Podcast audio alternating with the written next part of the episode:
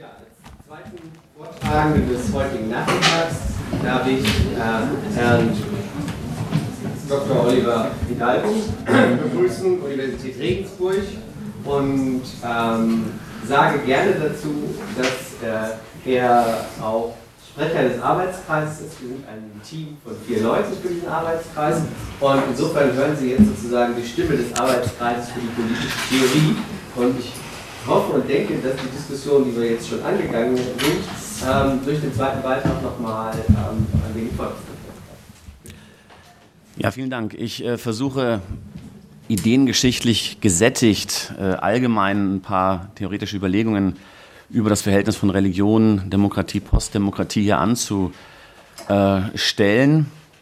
Ganz offensichtlich hat das mit Säkularisierung zu tun. Ich bin vorhin, ich habe mich jetzt nicht gemeldet, weil ich jetzt Zeit habe zu sprechen, äh, auch über den Satz gestolpert, den Frau Pfeiffer gerade gesagt hat, äh, dass die Muslimbrüder äh, ein säkulares Programm haben. Sie wollen zwar auch die Scharia einführen, aber das wäre jetzt nicht unbedingt ein Widerspruch. Ähm, da kann man jetzt lange darüber diskutieren, ob hier einfach äh, unterschiedliche Vorstellungen, äh, wie ein Verhältnis von Religion und Politik in verschiedenen Religionen aussieht, am Werk ist. Ne? Also ob einfach dann das äh, äh, kompatible Verhältnis, was äh, Antonius Litegener gesagt hat, dann doch auf das Christentum beschränkt ist und nicht auf den Islam, wie auch immer. Ähm, ich denke, dass äh, diese Fragen natürlich ja, immer erst abzuwarten sind, von daher voreilige Schlüsse. Ähm, mein Weg ist immer, die Ideengeschichte zu befragen, zu schauen, Verständnis dafür zu, zu wecken, wie ist denn eigentlich unser eigenes Verhältnis ne, zwischen Religion und äh, Politik, Demokratie und Religion und dann vielleicht auf der Basis auch zu verstehen, ob es Vergleichsmomente äh, in dem Zusammenhang zwischen ja, Demokratie und Islam auch gibt, ohne dass man natürlich von außen entscheiden könnte. Das ist also ganz, ganz wichtig. Diese Beobachtungen führen nicht dazu, dass man diese Frage klärt, aber unter Umständen kann man sich positionieren. Ja, um jetzt äh, in der Kürze der Zeit ein ja, Potpourri von Vorstellungen Religion und Demokratie hier äh, vorstellen zu können,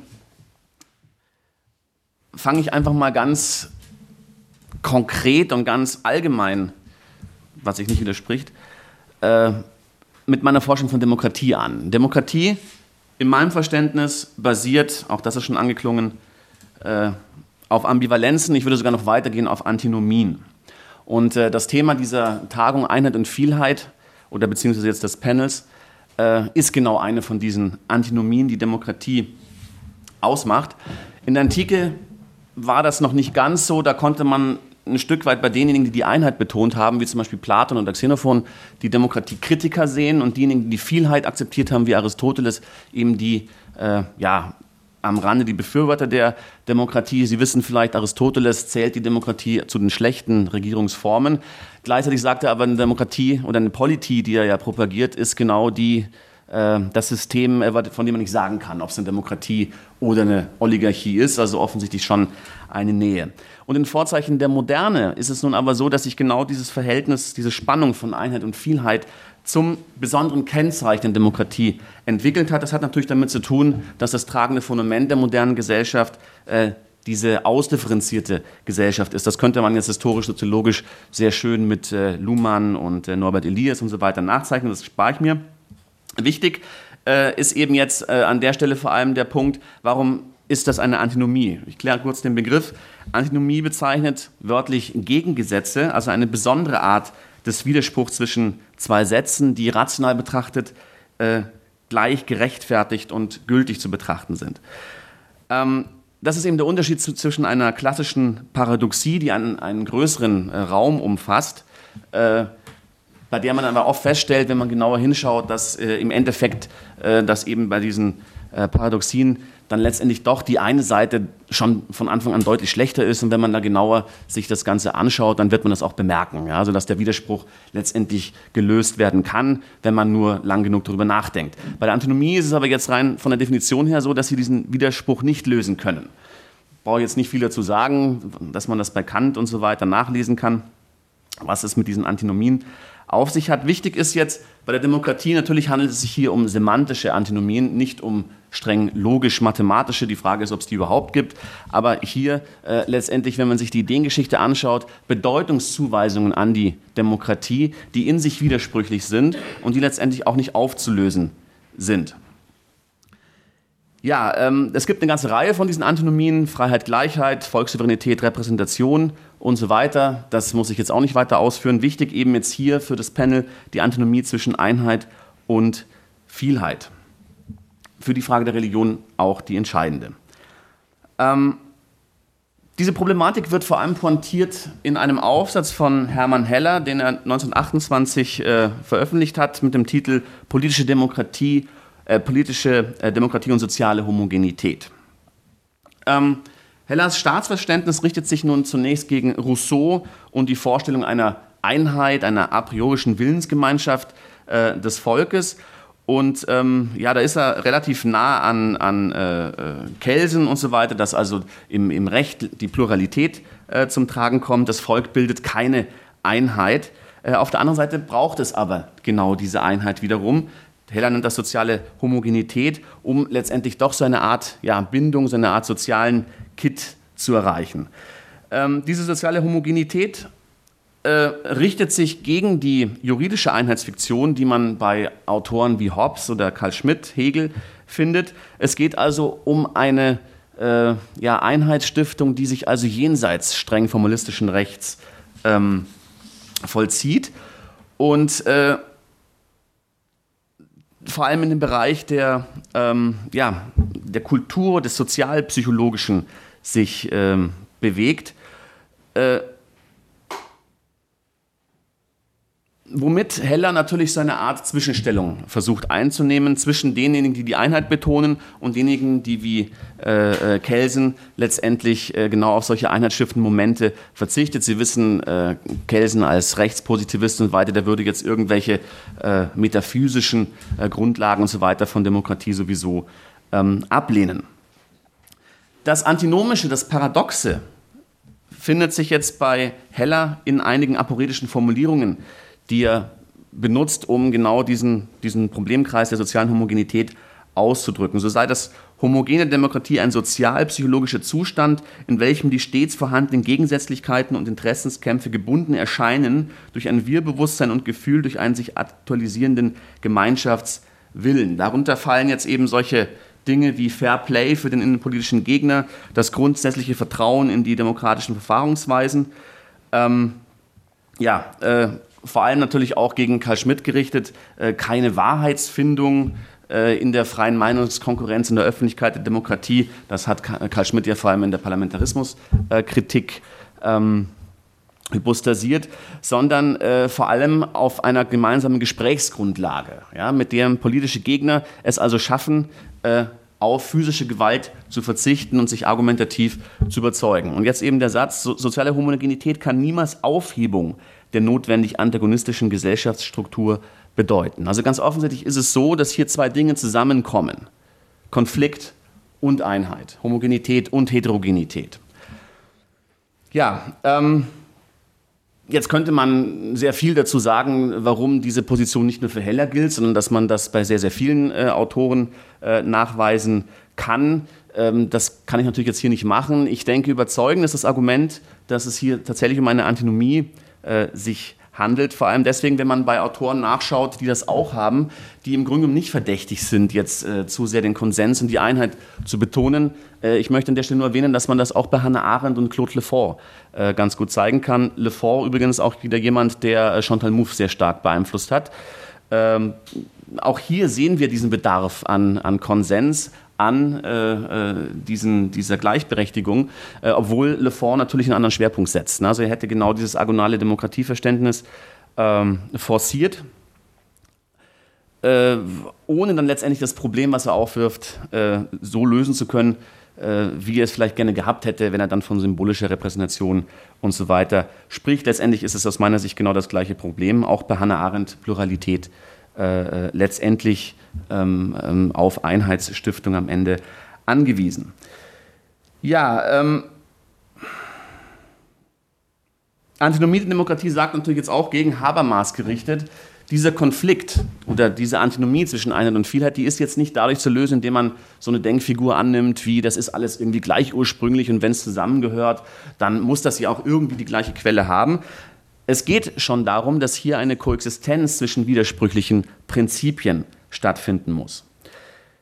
Um das jetzt auf das Problem der Religion anzuwenden. Ähm, zeigt sich nun ganz offensichtlich, dass es Verbindungslinien zwischen Religion und Demokratie gibt, die gegen diese Antinomie von Einheit und Vielheit operieren und äh, ja, Verbindungslinien, die das respektieren. Insofern wäre natürlich eine Theokratie äh, ganz klar ein Beispiel für äh, eine Verbindungslinie zwischen Religion und Politik, die demokratische Vielheit unterminiert und die gesellschaftlichen Konflikte absorbiert. Also in dem Sinne ein äh, ja, nicht demokratisches System. Das gleiche würde für die politische Religion im Sinne von Erik äh, Vögelin gelten, eine Art intolerante Gleichschaltung der Gesellschaft auf Basis einer Ideologie, die sich als äh, politische Religion geriert. Demokratisch fällt das Ganze eben aus, wenn wir im Sinne von Heller diese beiden Dinge zusammenfinden. Also dass wir auf der einen Seite die Religion als Bindekraft äh, respektieren, sie auch an der Stelle öffentlich-politisch äh, wirksam am Werk sehen, gleichzeitig das aber in einer Art und Weise stattfindet, die eben nicht die gesellschaftliche Vielheit ähm, unterminiert. Das ist heute natürlich in Zeiten von religiösem Pluralismus von vornherein ein bisschen leichter. Äh, das war früher natürlich ganz anders. Ne? Das, wenn man da einfach sieht, dass die Religion dann ganz anderen Machtfaktor dargestellt hat, da war das natürlich sehr, sehr viel schwieriger hier von Verbindungslinien zu äh, sprechen, die tatsächlich dann mit der Demokratie kompatibel waren, äh, was sich ja historisch dann auch so gezeigt hat. Ne? Also der, die Demokratie hat sich in Europa zunächst gegen die Religion behaupten müssen es gibt auch Autoren, die auf Basis eines äh, antidemokratischen Denkens von, dieser, von diesem Leon Social, von diesen Bindekräften der Religion, vielleicht auch von postreligiösen äh, Kräften sprechen, Saint-Simon, Kant und so weiter. Auch das äh, spare ich mir. Äh, wichtig ist an der Stelle jetzt vielleicht, dass ähm, das Verständnis der Antinomie hier viel damit zu tun hat, dass man eben, dass dieses sowohl als auch äh, betrachten.